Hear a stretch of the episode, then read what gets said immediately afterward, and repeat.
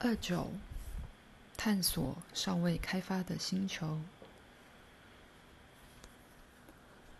与阿纳斯塔夏拜访完爷爷回去的路上，我们又聊起是否有自然的方式能让地球人探索其他星球和宇宙。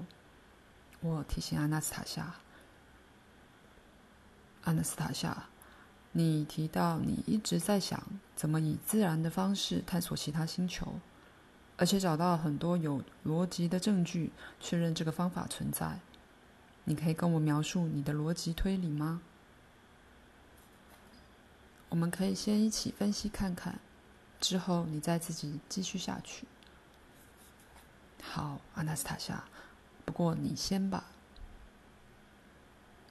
首先，必须确立一个事实：举凡技术治理世界创造出来的东西，在过去和现在也存在于自然界中，只不过是以完美许多的形式存在。这点你同意吗，弗拉迪米尔？你知道这个认知有多么重要吗？当然同意。这不止我知道，很多人也认同。人以前的心算能力更强更快。每个人脑中仿佛都有一台计算机。不仅如此，我还可以举出很多例子。我最喜欢的例子是生小孩，这最显而易见。因为现在世上同时存在两种方式：一是技术治理的方式，一是自然的方式。技术治理的方式是指科学家在专门的机构取得男人的精子和女人的卵子。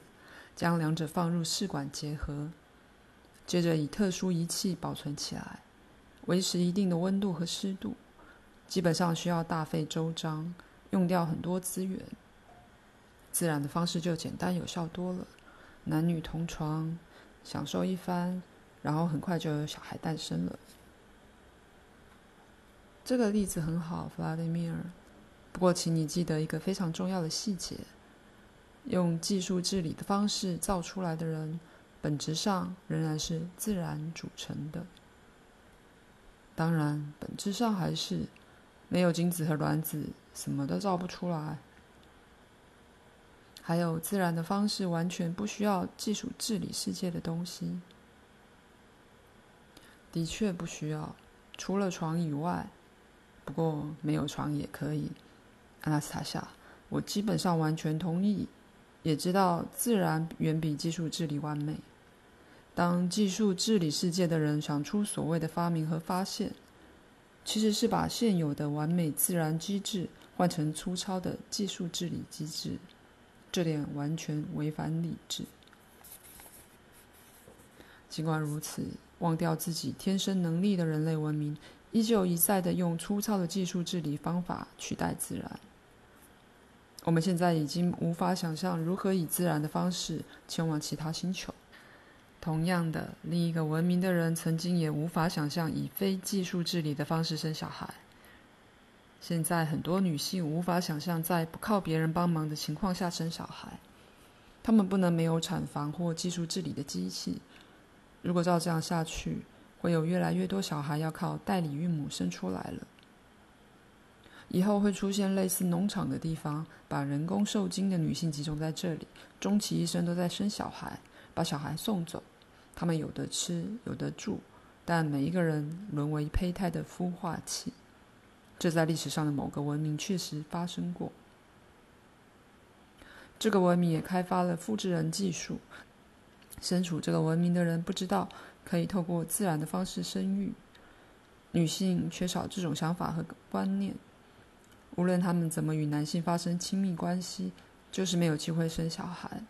如果有女人以自然的方式怀孕，还会被视为病态，胚胎立刻被摧毁，或被移出子宫以人工方式孕育。弗拉迪米尔，你认同所有技术治理成就的前提都是人忘记自己的自然能力吗？认同。那你告诉我，人能以技术治理的方式将影像从地球的一点转到另一点，或是外太空的一点吗？像是自己祖传家园的照片呢？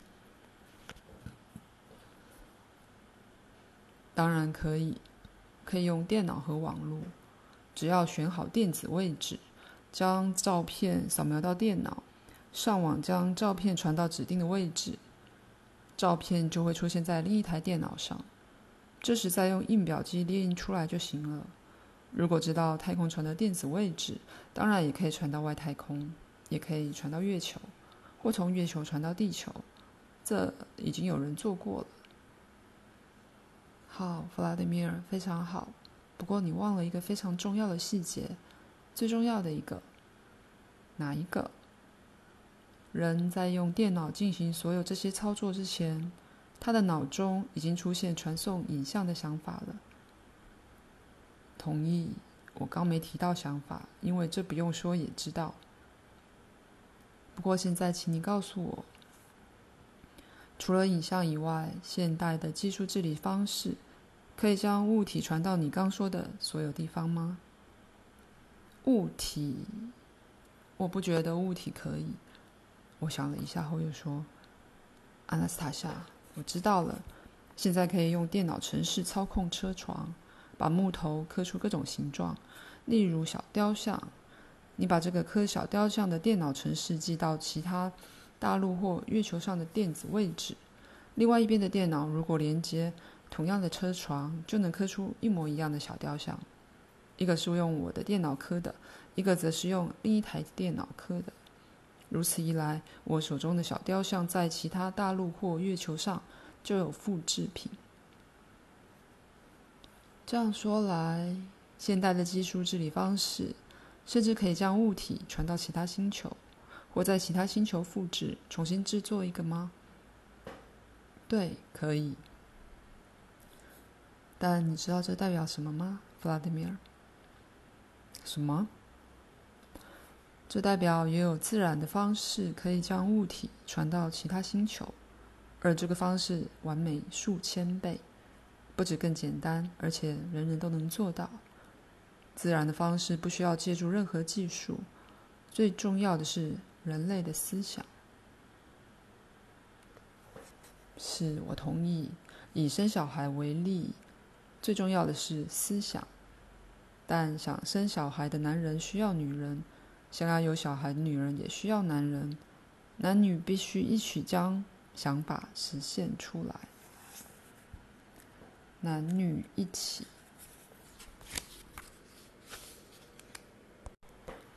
弗拉德米尔。男女创造及生育小孩的能力是最高的成就，这也表示人类更有可能透过自然的方式，在其他星球创造生命。实现这点的必要条件，现在仍是未知数。对，阿纳斯塔夏，这会是个重大无比的发现。如果你或其他人找到或发现必备的自然条件，绝对会很轰动。我们需要思考：如果可以接触到地球第一个人类文明拥有的知识，或许可以知道更多，感觉到更多。